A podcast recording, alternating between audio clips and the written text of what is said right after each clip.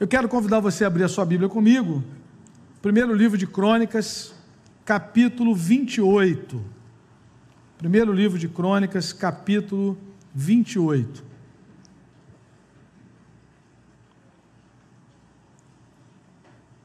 A partir do versículo 1. Primeiro Crônicas, primeiro livro de Crônicas, capítulo 28, a partir do versículo 1. Eu queria que você mantivesse a sua Bíblia aberta aí nesse capítulo, é um capítulo grande, nós vamos ler alguns versículos e à medida que formos falando, vamos citando alguns outros versículos dessa passagem bíblica. 1 Crônicas 28, a partir do verso 1.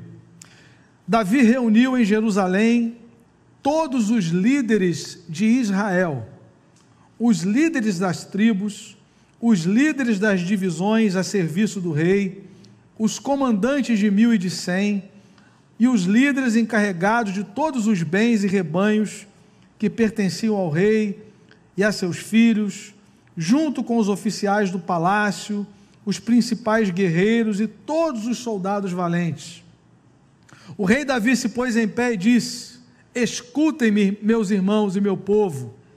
Eu tinha no coração o propósito de construir um templo para nele colocar a, colocar a arca da aliança do Senhor, o estrado dos pés do nosso Deus.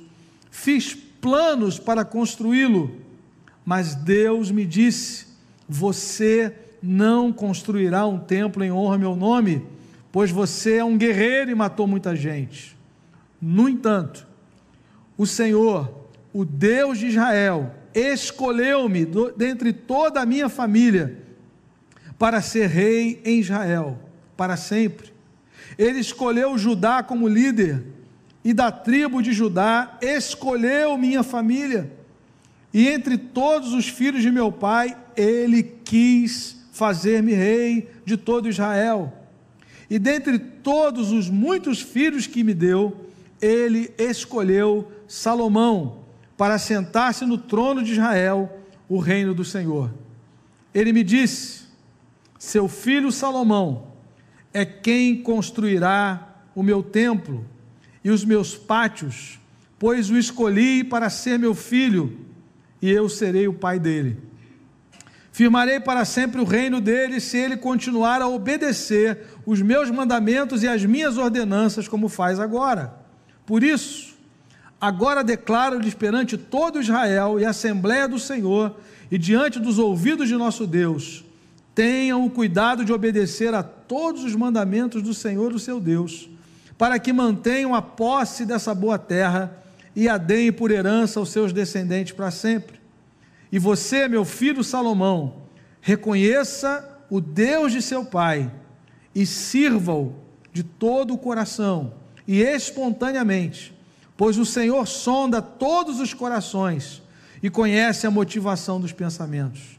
Se você o buscar, o encontrará, mas se você abandonar, ele o rejeitará para sempre.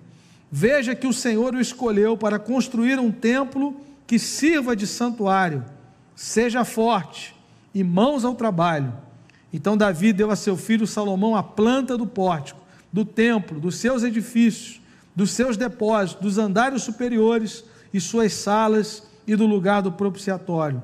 Entregou-lhe também as plantas de tudo o que o Espírito havia posto em seu coração, acerca dos pátios do templo do Senhor e de todas as salas ao redor, acerca dos depósitos dos tesouros do templo de Deus e dos depósitos das dádivas sagradas.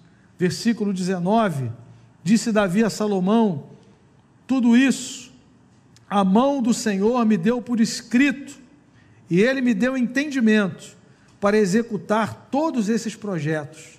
E acrescentou: Seja forte e corajoso, mãos ao trabalho, não tenha medo nem desanime, pois Deus, o Senhor, o meu Deus, está com você. Ele não o deixará nem o abandonará até que se termine toda a construção do templo do Senhor. As divisões dos sacerdotes e dos levitas estão definidas para todas as tarefas que se farão no templo de Deus. e você receberá ajuda de homens peritos em todo tipo de serviço. Os líderes e todo o povo obedecerão a todas as suas ordens. Que o Senhor nos abençoe com a leitura da Sua palavra. Amém, irmãos? Amados, como lidar com planos frustrados? Com aquelas expectativas do nosso coração que nós ansiamos, mas que no final são planos falhados, frustrados. Talvez aquele concurso que você esperava ter bom êxito e não chegou ainda a casa que você queria comprar e não conseguiu o financiamento. Qual foi a sua reação? Qual é a nossa reação quando nós lidamos com planos que são frustrados? Com projetos que nós sonhamos, idealizamos, mas que no final das contas não aconteceu ou não aconteceu ainda. Uma realidade muito mal aceita no nosso tempo, na cultura contemporânea, é a realidade do sofrimento, da frustração. Porque nós idealizamos um mundo sem variações, nós idealizamos que a nossa vida vai se desenrolar sem nenhum, nenhum percalço, sem nenhuma adversidade. Se deixasse por nós, talvez nós traçaríamos aí uma linha reta sem nenhuma dificuldade. Mas na verdade não é assim que funciona. Desde que os nossos pais se desconectaram de Deus, nós herdamos uma natureza pecaminosa e nós vivenciamos nesse mundo desconectado de Deus sofrimentos. Fazem parte desse tempo presente. Não vão fazer parte do tempo futuro para aqueles que viverão em Cristo, que vivem hoje em Cristo e vão viver a eternidade com o Senhor. É só você dar uma olhada no último capítulo do, da Bíblia. Eu sempre digo para os irmãos que é muito bom você ler uma história e saber o final dela. Né? Você quer saber o final dessa história? Leia Apocalipse. Veja o que a palavra diz: que nós vamos viver a igreja de Jesus, a noiva do Cordeiro, no lugar onde não há choro, não há lágrima, não há dor, não há morte, não há luto. Mas aqui, nesse tempo, nós enfrentamos frustrações. Nós temos a expectativa nesse tempo de felicidade que provém dos recursos desse mundo, da tecnologia, dos recursos materiais, dos relacionamentos. O problema é que esse mundo no qual vivemos se desconectou de Deus. E a consequência desse, dessa desconexão, inevitavelmente, é o sofrimento. Viver em algum momento é sofrer. Viver depois de Gênesis 3, em algum momento é sofrer. Lamentavelmente. Eu gosto de uma frase do pastor Timothy Keller falando sobre essa questão da expectativa de felicidade como significado da nossa vida, né? O alvo da minha vida é a felicidade. E ele diz o seguinte: a cultura secular frequentemente diz que o significado da vida é ter que ganhar a felicidade. Se isso é verdade, então o sofrimento destrói o significado. Se o significado da vida é buscar a felicidade, quando o sofrimento chega, ele vai destruir o significado. O significado da vida de um cristão é viver para a glória de Deus, é engrandecer o nome do Senhor em tudo que faz. Como bônus, como consequência desse alvo, eu olho para Jesus em João 17, no final da sua vida, a última oração que ele faz, praticamente ele diz: Eu te glorifiquei na terra. Pai, eu te glorifiquei na terra. Ele viveu com esse propósito. O sofrimento não anulou o propósito. Quando o, seu, o significado da sua vida é ser feliz, o sofrimento anula o seu propósito de vida. É isso que o Timothy Kelly está dizendo. É isso que a, que, que a Escritura nos ensina. Há pessoas que projetam toda a sua felicidade em coisas, em relacionamentos, mas as coisas acabam, relacionamentos falham, e o nosso significado precisa ser viver em comunhão com o Senhor. Para isso nós fomos criados. E enquanto estamos nesse mundo, nós enfrentamos projetos que podem falhar, e aí vem a frustração. E quando nós olhamos para esse texto, nós vamos perceber que Davi tinha uma expectativa, tinha um, um projeto, tinha um plano. Aliás, quando você lê, por exemplo, o Salmo 132, o contexto ali é uma conversa que Davi tem com o profeta Natan. Ele chega num momento da sua vida, já caminhando para o final, ele diz assim: Natan, olha para a minha casa. Olha para o acabamento que tem lá em casa. Já viu a louça que tem lá em casa? As louças? Já viu os lustres? E a arca de Deus está numa tenda. Isso não pode acontecer. E aí Natan diz para ele assim: faz o que está no teu coração. Só que à noite Deus falou com Natan. Porque assim, irmão, eu, eu sempre digo o seguinte: enquanto Deus não fala comigo, eu ouço todo mundo. Depois que Deus fala, eu não ouço mais ninguém. Foi o que aconteceu com Natan. Natan falou: não, vai lá, pô. Faz o que está no teu coração. Mas Deus falou assim: não, não, não. Avisa para ele que não é ele, não. Não é assim que funciona? Tem coisa que Deus deixa você à vontade, tem coisa que ele fala, não. E, e no Salmo 132, que está dentro desse contexto, e também do texto que nós estamos lendo, se você ler o Salmo 132, Davi diz assim: Eu não darei descanso aos meus olhos enquanto eu não encontrar o lugar para Deus, para a arca da aliança, o lugar de adoração. Era uma questão de honra, ele queria.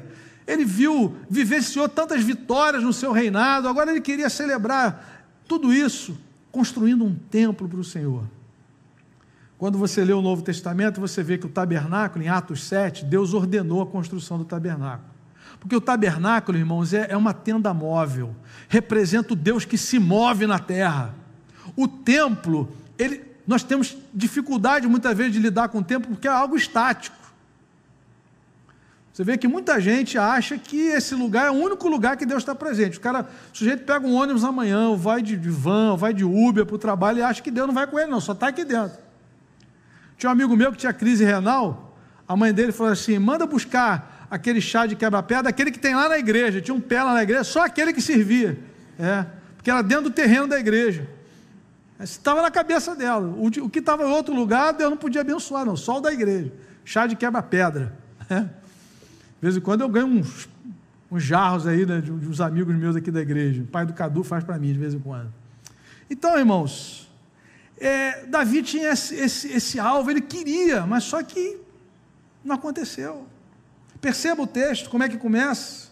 Primeiro, ele reúne toda a liderança, ele reúne os chefes do exército, os comandantes, reúne a família, e ele fala do seu projeto. Versículo de número 2: Escutem-me, meus irmãos e meu povo, eu tinha no coração um propósito, o propósito de construir um templo para nele colocar a arca da aliança do Senhor. Ele tinha um projeto. Ele tinha esse alvo. E não era somente um sonho de Davi. Eu me lembro quando eu fiz um curso no Instituto Hagai, o tema do curso é Transformando Sonho em Realidade. O Instituto Hagai trabalha com liderança, foi lá em Campinas, e eles falam o seguinte: como é que você transforma um sonho em realidade? Um, através de um projeto. Você começa a escrever. Você tem um sonho, né? Por exemplo, irmão, se você for lá no cemitério, lá tem um monte de música. Tem um monte de projeto que não foi colocado em prática. Tem um monte de peça de teatro, tem um monte de, de sermão que ficou ali. Ficou só na cabeça. Davi tinha um, um sonho e Davi começou a escrever o sonho. Debaixo de orientação, porque ele ia transmitir depois para Salomão, ele começa a escrever. Ele diz que não era somente um sonho, no versículo de número 11, a palavra do Senhor vai nos dizer: então Davi deu a seu filho Salomão a planta.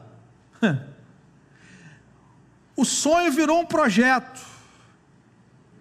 Eu queria que nesse ano você colocasse diante do Senhor sonhos que virem projetos, em nome de Jesus.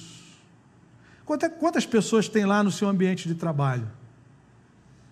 Talvez você tenha um sonho que todas elas conheçam melhor o Senhor. Como é que isso vira um projeto? Como é que isso vira realidade? Você começa a fazer uma enquete lá. Tenho 15 pessoas que trabalham comigo, duas têm Bíblia. Então você tem um, um projeto. Comprar 13 Bíblias para distribuir para aquelas pessoas. Se você comprar uma, eu arrumo mais 12 pessoas para te ajudar nesse projeto. Cada um vai dar uma o projeto, o sonho vai virar realidade com um projeto. Você bota no papel. Tem 15 pessoas que trabalham comigo, duas têm Bíblia e, e, e 13 não tem. Então a gente vai comprar 13 Bíblias e vamos abençoar você em nome de Jesus. Aí você vai olhar para aquelas 15, quantas delas têm a disponibilidade de estudar a Bíblia junto? Pelo menos meia hora na semana. Veja como é que as coisas começam a, a se concretizar. Não fica só num sonho, não fica só na mente. É isso que o texto está dizendo. Davi tinha um sonho, ele começa a escrever, ele começa a visualizar, ele começa a sonhar, e o Espírito começa a falar com ele, só não autoriza. Só não autoriza. E aí é interessante, amados irmãos, porque Davi tem que lidar com essa situação. No versículo 3, ele diz assim: Mas Deus me disse, veja, irmãos, não foram os adversários, não foi nenhum homem, não foi a família, não foi ninguém do exército que estava ali reunido com ele no versículo 1. O texto diz: Deus meu, mas Deus me disse: Você não construirá um templo em honra ao meu nome. Plano frustrado, sonho que não é realizado, impedido pelo próprio Deus. Meu irmão, esse negócio dá uma, mexe um pouquinho com a gente. É a mesma coisa de Atos 16. Tentavam ir para Bitina, mas o Espírito não deixou. Ia para Bitina para fazer o quê? Abrir uma colônia de férias? Não, para pregar o Evangelho. Mas o Espírito não permitiu. E aí faz o quê? Aí espera, aí vem uma visão. O homem da Macedônia passa a Macedônia e ajuda. O Evangelho entrou na Europa, ali através da, da Macedônia, de Filipe e da Europa, veio para a gente aqui. Aleluia! Se Paulo é teimoso, se Paulo diz, não, eu vou para a Ásia, eu já tenho um projeto, eu mesmo já fiz a lista toda, Senhor. Eu peguei lá o Senhor mandando Jerusalém, Judéia, mas está tudo traçado. Mas ele se sujeita ao Espírito Santo, porque o dono da obra é o Espírito Santo. É o Espírito Santo quem governa a igreja. É o Espírito Santo que governa o reino dele. Nós estamos sob a autoridade do Espírito de Deus, que está presente na igreja. Jesus falou assim: é necessário que eu vá, porque senão o consolador não vem. Aleluia a igreja está, foi fundada no dia de Pentecostes, sob a autoridade do Espírito Santo. É o Espírito Santo que diz em Antioquia: a igreja estava servindo, nós fomos chamados para servir, a igreja estava adorando, o Espírito falou assim: separai-me agora, Barnabé e Saulo, para a obra que eu os tenho chamado, sou eu que chamo. E a Bíblia diz que a igreja impôs as mãos e, e, for, e, enviou, e no versículo 4 de Atos 3 diz que eles foram enviados pelo Espírito, o Espírito e a igreja na mesma sintonia. É o que diz Apocalipse 22: o Espírito e a noiva dizem vem, o Espírito e a noiva, a noiva tem que estar alinhada com o Espírito Santo. O Espírito não pode dirigir a gente para um lado e a, a igreja querer ir para outro. E aqui Davi percebe isso. Opa! Se fosse um filisteu, a espada ia cantar. Mas não. Esse projeto aqui foi Deus. E aí, qual foi o caminho percorrido por Davi? Eu queria pensar com os irmãos nessa manhã. Em primeiro lugar, Davi celebrou as bênçãos de Deus, não se, não se concentrando na proibição do Senhor. Irmãos, isso aqui fala muito sobre o caráter de Davi. Sabe por quê, irmãos? Porque muita gente podia dizer assim: olha, eu sou rei de Israel. Deus querendo ou não querendo, eu vou atropelar, eu vou, eu vou fazer isso na marra. Ou então, Davi poderia começar a murmurar contra Deus. Davi poderia abandonar o caminho, Davi poderia começar a fazer críticas severas. Muita gente envereda por esse caminho. Está tentando fazer alguma coisa, você, não, você é impedido e aquele plano é frustrado, aquele, não é o momento certo ainda você se decepciona, você se frustra e começa a reclamar, começa a perder a, a paixão de servir. Mas Davi não faz isso, pelo contrário, vejam o que a palavra diz aí, no versículo 3 ele diz: Mas Deus me disse: Você não construirá. E veja como é que começa o 4. No entanto, Olha que coisa tremenda. No entanto, o Senhor Deus de Israel escolheu-me. Aleluia. Irmãos, apesar da proibição, a primeira atitude de Davi foi olhar para as bênçãos de Deus sobre ele. Eu não vou construir o templo, mas eu não vou sair daqui chutando pedra, chutando lata. Eu não vou sair daqui murmurando rampa abaixo, porque Deus me escolheu, querido. Deus me chamou. Esse projeto não sou eu que vou tocar, esse projeto não sou eu que vou liderar, mas eu pertenço ao reino de Deus. Ele me escolheu. Se você prestou atenção na leitura que nós fizemos, várias vezes aparece o verbo escolheu. Várias vezes. Veja o texto. No versículo 4: No entanto, o Senhor Deus escolheu-me dentre toda a minha família para ser rei Israel. Ele escolheu Judá. Depois ele diz: escolheu a minha família. No versículo 4 ainda, ele quis fazer-me rei, ele me escolheu para ser rei. Depois no versículo 5 ele diz que ele escolheu Salomão. Meu irmão, você foi escolhido por Deus. Jesus falou assim: Não fostes vocês que me, não fostes vós que me escolheste, mas eu vos escolhi a vós outros. E vos designei para que vades e deis fruto, e o vosso fruto permaneça. Glória a Deus. Como é que nós reagimos a um projeto frustrado? Eu não consegui passar nesse concurso ainda. Eu não venci essa adversidade ainda, mas eu sou escolhido em Cristo Jesus. É isso que define a minha vida. O que me define não é que eu sou um pastor, não é que eu sou um pai, o que me define é que eu sou filho amado em Cristo. O que vem depois é decorrência disso. O que define a minha a sua identidade, meu irmão, é que nós estamos em Cristo, nós fomos amados antes da fundação do mundo, fomos escolhidos, lavados e remidos no sangue do Cordeiro. Glória a Deus. E Davi diz assim: Ele é tão bom que ele escolheu o meu filho ele escolheu a Salomão e ele vai realizar aquilo que eu não pude fazer. E aqui não tem frustração, e aqui não tem murmuração, rebelião contra Deus. Esse projeto eu não pude, não pude realizar, mas quantos outros Deus permitiu que eu realizasse? Quantas vitórias Davi conquistou no Senhor? Segundo Samuel 5 diz que ia Davi crescendo cada vez mais porque o Senhor dos exércitos era com ele. Davi estabeleceu é, é, é, a questão dos levitas, do canto, dos instrumentos de adoração. Davi compôs inúmeros salmos. Davi venceu gigantes. Mas esse projeto não era para ele. Não, mas eu sou rei, eu tenho que fazer isso. Eu que tenho que, tem que estar o meu nome lá no projeto. Meu irmão, esquece o projeto, esquece o teu nome. O teu nome está escrito no livro da vida do Cordeiro. Isso basta.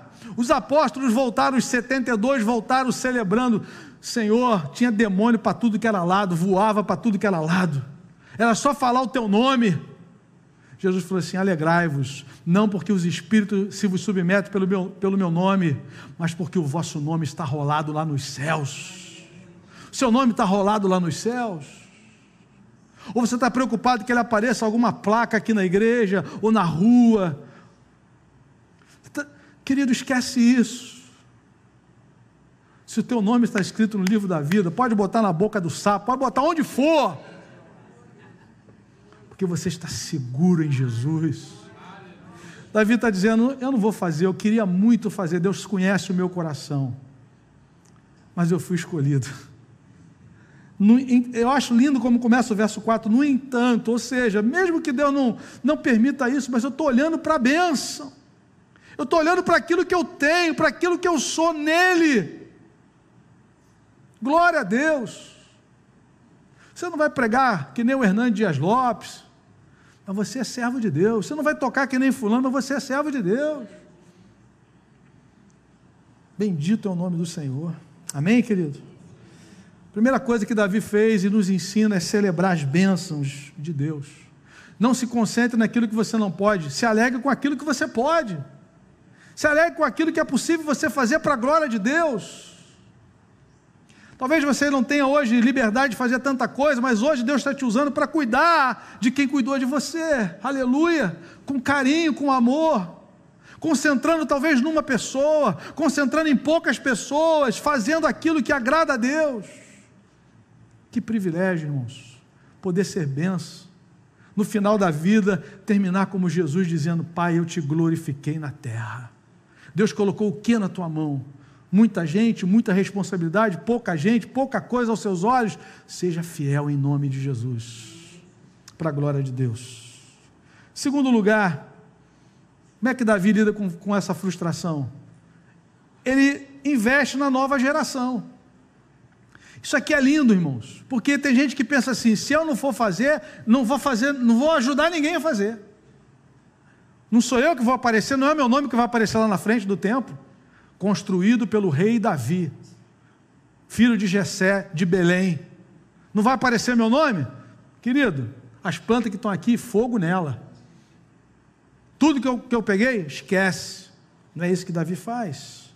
Versículo de número 9, a palavra do Senhor nos diz o seguinte: Você, meu filho Salomão, reconheça o Deus de seu pai e sirva-o de, de todo o coração Sirvam de todo o coração.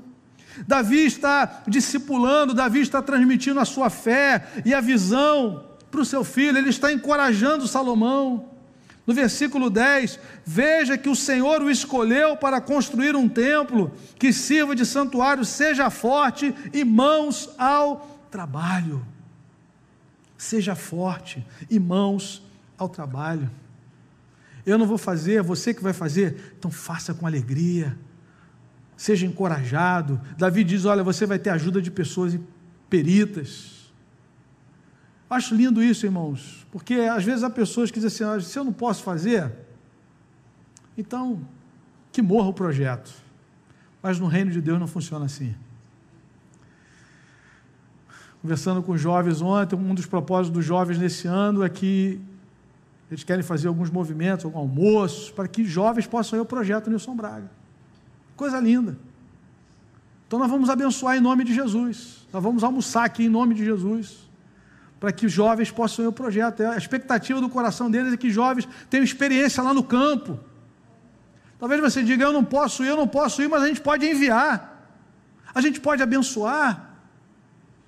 A gente pode interceder. É isso que Davi está dizendo. Eu não tive autorização o plano, entre aspas, foi frustrado para mim. Eu tinha um desejo, e a gente, lendo o contexto, a gente percebe que de fato ele tinha esse anseio. Como eu já citei aqui o Salmo 132, depois de dar uma consultada lá, ele fala: Eu não vou dormir enquanto eu não encontrar lugar para o Senhor. Mas aí vem uma palavra, uma palavra aqui de proibição, e Davi não se, se, não se aborrece, não, não perde a sua caminhada, a sua jornada, ele continua firme.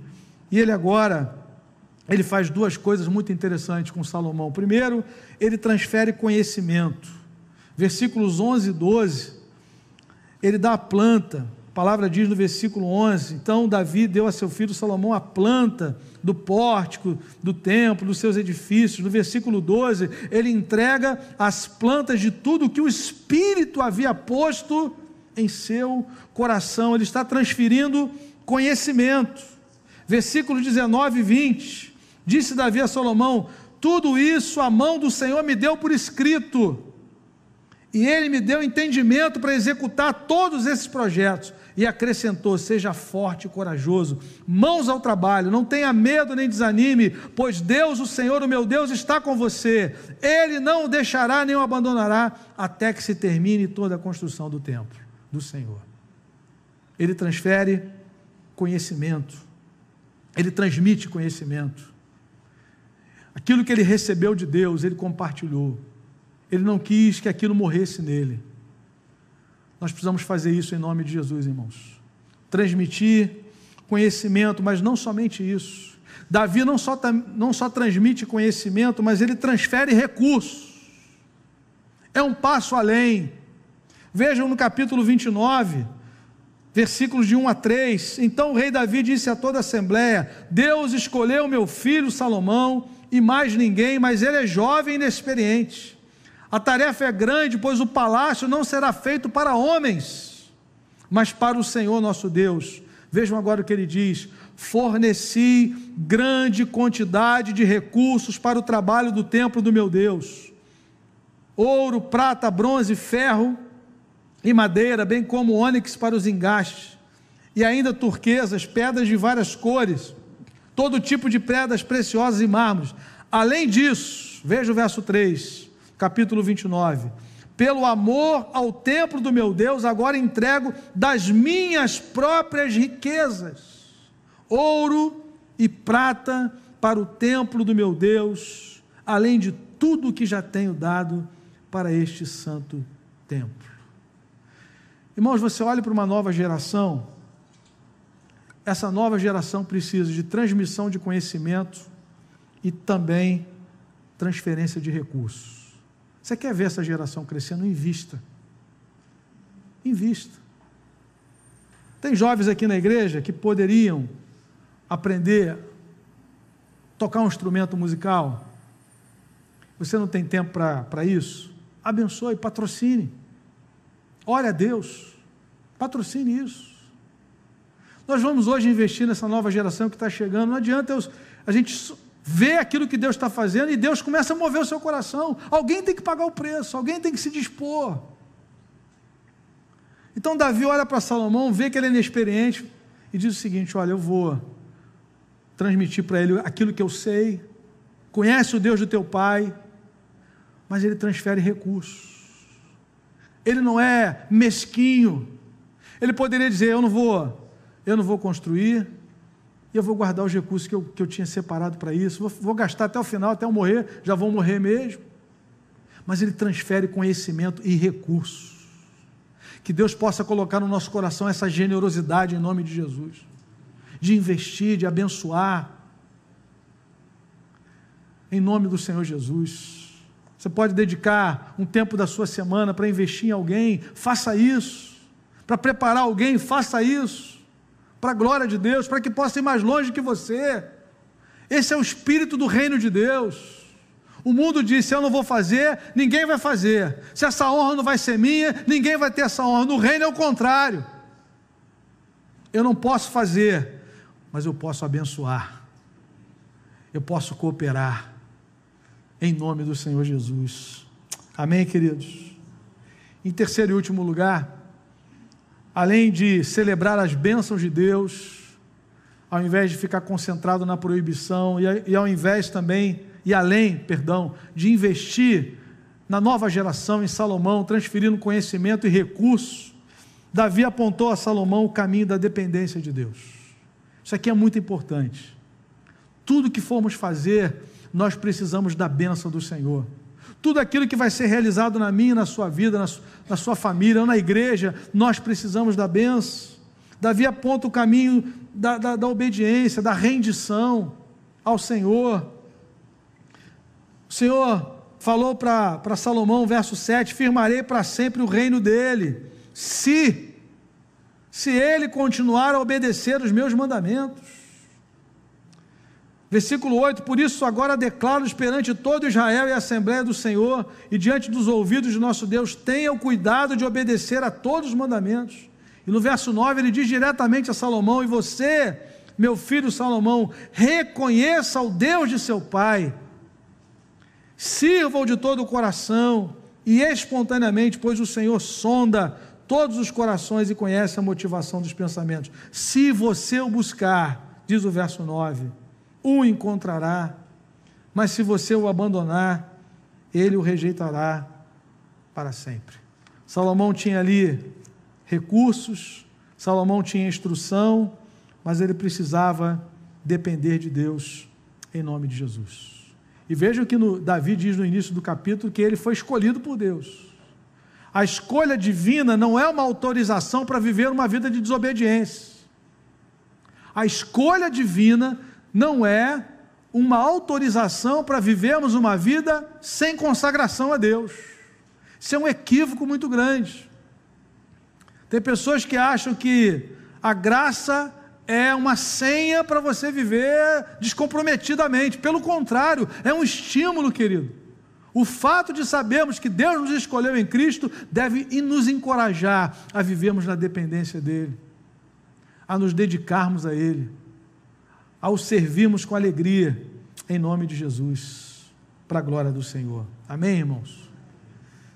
Irmãos, esse texto fez muito bem ao meu coração. Eu espero que o Espírito Santo fale com você também nessa manhã, em nome de Jesus. E eu quero concluir com algumas aplicações.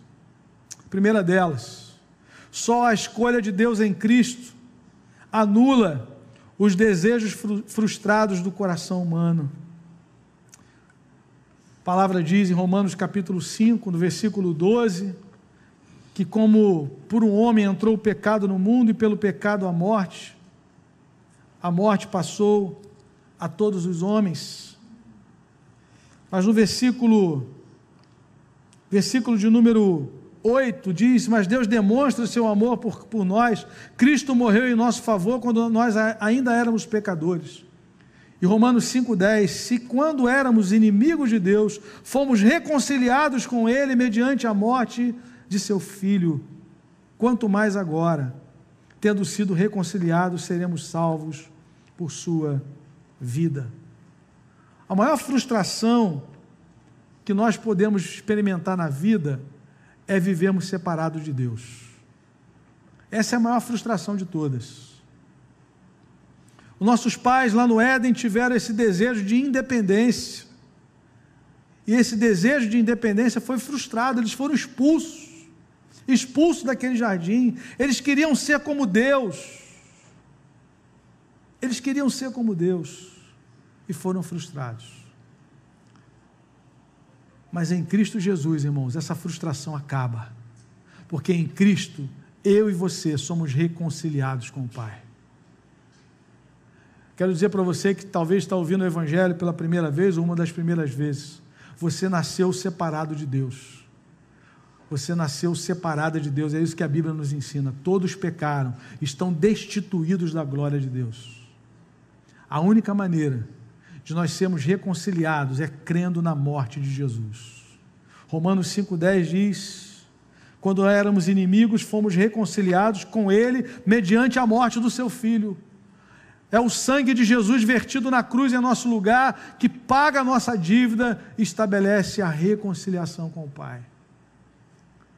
E aí, meu irmão, você pode enfrentar planos frustrados na vida, projetos que não deram certo, relacionamentos que falharam, situações adversas que fugiram da sua mão, mas nada pode te separar do amor de Deus que está em Cristo Jesus. A nossa segurança está nesse relacionamento. Evangelho não é religião, evangelho é relacionamento com Deus mediante o sangue de Jesus. É uma chamada à adoração, à comunhão, ao serviço.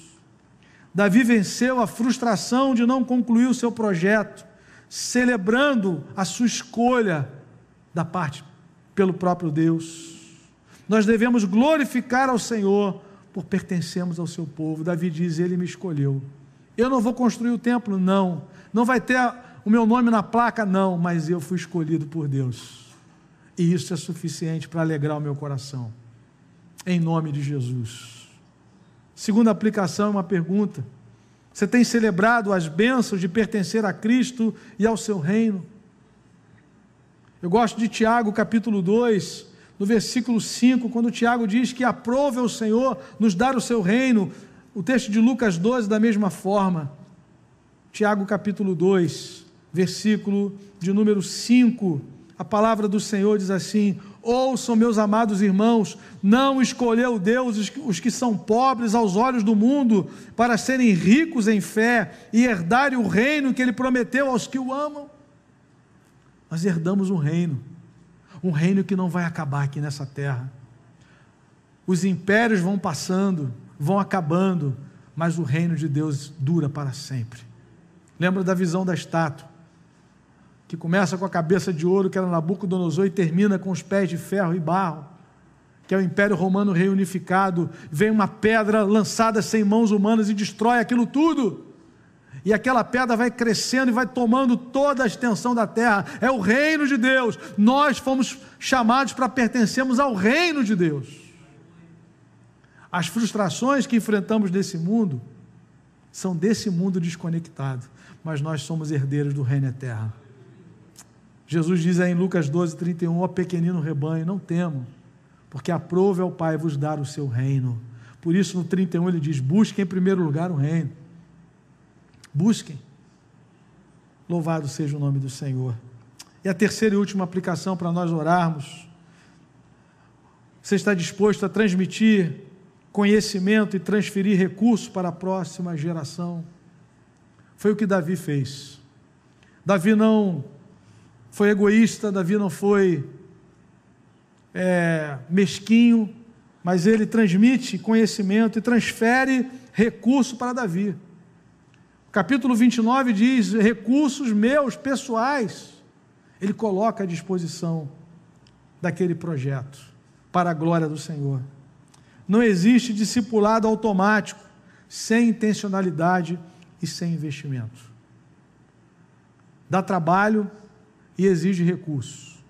Você vai ter que marcar um café com alguém, você vai ter que pagar um almoço para alguém, você vai ter que ajudar alguém com remédio, você vai ter que se disponibilizar por causa de uma pessoa, para ser benção, para servir.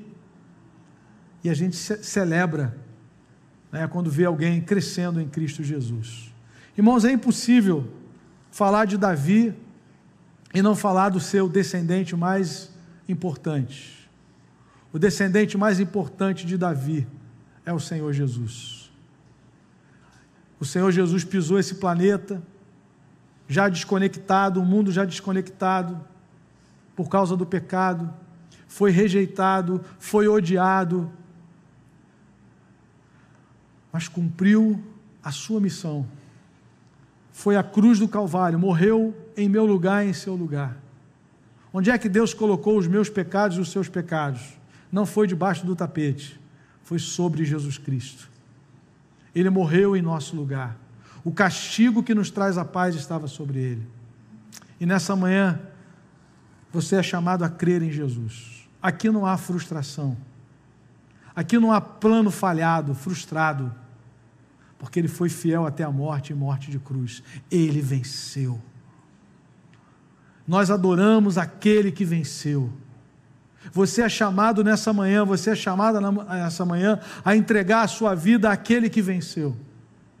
Você pode estar passando por projetos que falharam, mas seguir a Cristo é um projeto garantido de vitória, com garantia de vitória. Porque nesse mundo, mesmo que enfrentemos adversidades, nós temos a promessa da vida eterna. Só Jesus pode nos oferecer isso. Eu queria orar com você nessa manhã, em nome de Jesus. Há um peso no meu coração em relação à frustração. Eu entendo que há pessoas aqui nessa manhã, nessa condição, eu queria orar com você. Feche seus olhos, a igreja de olhos fechados. É um momento de oração. E o Senhor diz para você nessa manhã que no amor dele não existe frustração, que no amor dele não há promessa que não se cumpra, que no amor dele não há abandono, que ele não falha. Aquilo que aparentemente fugiu ao seu controle está debaixo do senhorio de Jesus, da aliança que ele fez com você. E quando nós enfrentamos essa adversidade, essas frustrações, o Espírito Santo não se ausenta, ele passa conosco. Deus está passando com você nesse deserto, Deus está passando com você nesse momento difícil. Entregue ao Senhor. E é, talvez através desse plano frustrado, Deus vai começar algo novo na sua vida em nome de Jesus. Foi através de um plano frustrado, de uma noite, de uma pescaria falhada, frustrada, que Pedro experimentou algo soberano, algo maravilhoso de Deus, aquela pesca maravilhosa.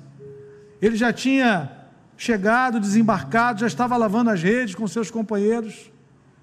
Ou seja, lavando as redes pela manhã significa que o trabalho já acabou. Passamos a noite inteira, não apanhamos nada, um plano foi frustrado, o projeto foi falhado. Mas aí vem Jesus e se aproxima e entra no barco de Pedro, ou seja, tem acesso à empresa dele, tem acesso ao, ao local de trabalho dele, tem acesso à vida dele. E é esse Jesus que é especialista em, em transformar frustração em vitória que é especialista em transformar dor em alegria. Óleo de alegria ao invés de pranto, veste de louvor ao invés de espírito angustiado. Esse Jesus diz para ele: vai lá para o meio, lança de novo a rede, vai mais para o meio. E aí Pedro diz assim: Senhor, nós passamos a noite inteira e não apanhamos nada, ou seja, no melhor horário não apanhamos nada. Mas sob a tua palavra, sob a tua palavra, sob a tua palavra lançarei as redes. A minha vida vai ser lançada sobre aquilo que o Senhor diz, não sobre aquilo que eu estou vendo, não sobre aquilo que eu experimentei. É a tua palavra que muda tudo, é a tua palavra que transforma a frustração em bênção. É a tua palavra que transforma a tristeza em alegria, é a ação do teu espírito na minha vida. Agora preste atenção, meu irmão. O que colocou Pedro de novo dentro daquele mar não foi a sua razão, porque pela razão ele não iria, ele mesmo argumentou razoavelmente, racionalmente: Senhor, nós passamos a noite inteira e não apanhamos nada. O que colocou Pedro de novo no mar foi a sua fé. A fé não é irracional, mas a fé vai além da razão. A razão tem um limite. Nós ouvimos nessa manhã, no início dessa ministração, sem fé é impossível agradar a Deus. Sem fé, o texto não diz que é impossível ver milagres, é mais do que isso, é impossível agradar a Deus. Deus se relaciona conosco pela fé. É pela fé que nós somos salvos, pela graça de Deus mediante a fé. É pela fé que o justo vive. O justo viverá pela fé, ainda que a figueira não floresça, ainda que não haja que uh, uh, as ovelhas fugiram do gado, todavia me alegro no Senhor no Deus da minha salvação, eu exulto, ou seja, a minha vida está nas mãos de Deus. Eu não vou construir esse, esse templo, eu não vou erguer esse palácio, mas eu fui escolhido por Deus, a minha vida pertence a Ele. E é isso que vai quebrar esse ciclo de frustração no seu coração e vai estabelecer um novo tempo de adoração, de serviço, de alegria. E eu quero orar por você em nome de Jesus. A igreja está orando, você que está nessa hora dizendo: Senhor, eu quero entregar a Ti a minha frustração. Eu quero entregar a Ti aquilo que eu tenho vivido de decepção, mas eu creio que no Teu amor a minha vida está segura. Eu creio que no Teu amor a minha vida, a minha alma está segura. Eu quero convidar você que ainda não entregou a sua vida ao Senhor Jesus, que nessa manhã abra o seu coração e diga: Senhor, a minha vida será tua. Eu reconheço que Jesus Cristo é o meu Salvador e Senhor. Eu quero convidar você a ficar em pé. Primeiro, você que está entregando hoje a sua vida ao Senhor, se você deseja, eu quero orar por você, onde você está. Se alguém nesse lugar quer entregar a sua vida a Jesus, erga uma de suas mãos, ou fique de pé no seu lugar, eu quero orar por você alguém nessa manhã que quer dizer: Senhor Jesus, eu quero te receber pela fé como meu Senhor e Salvador. Esse é o primeiro convite que eu faço nessa hora. Se você deseja, fique de pé no seu lugar ou erga uma de suas mãos, eu quero orar por você. Alguém nessa manhã que gostaria de viver essa aliança com Deus a partir de hoje pela fé em Cristo Jesus. Em nome de Jesus. A igreja continua em oração. Eu quero orar por você, meu irmão, que está vivendo esse tempo se o Espírito Santo falou contigo, você gostaria que nós orássemos por você, a igreja vai estar orando com você. Fique de pé no seu lugar. Eu quero orar por você nessa manhã. Em nome de Jesus. Glória a Deus. É tempo de renovo na sua vida. É tempo de renovo na sua vida. Aleluia. Essa frustração, esse deserto tem hora para acabar.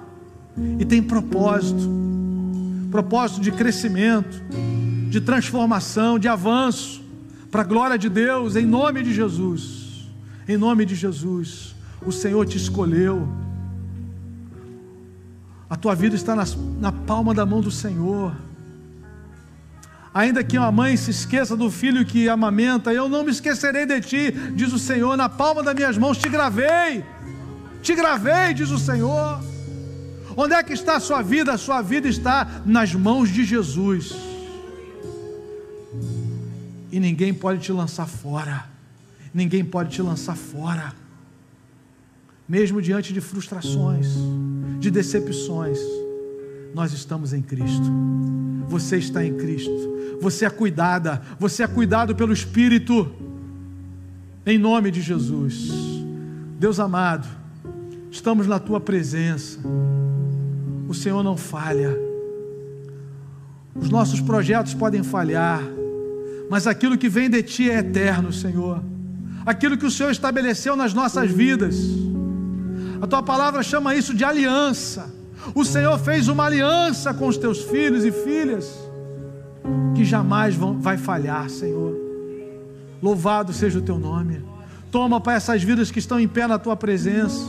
Tu sabes, ó Pai, o que cada um tem passado e vivido, mas nessa hora a tua mão de poder se estenda, trazendo renovo, trazendo encorajamento, trazendo perseverança, trazendo persistência e trazendo celebração, Senhor, no coração, pelas bênçãos. Ó Pai, que o nosso olhar não esteja focado na adversidade, mas no teu amor na escolha. Davi diz: Eu não vou construir o templo, mas eu fui escolhido. Eu sou do Senhor. Oh, Pai amado, que a tua bênção seja sobre o teu povo, que haja alegria por termos sido escolhidos em Cristo para vivermos para sempre diante do Senhor.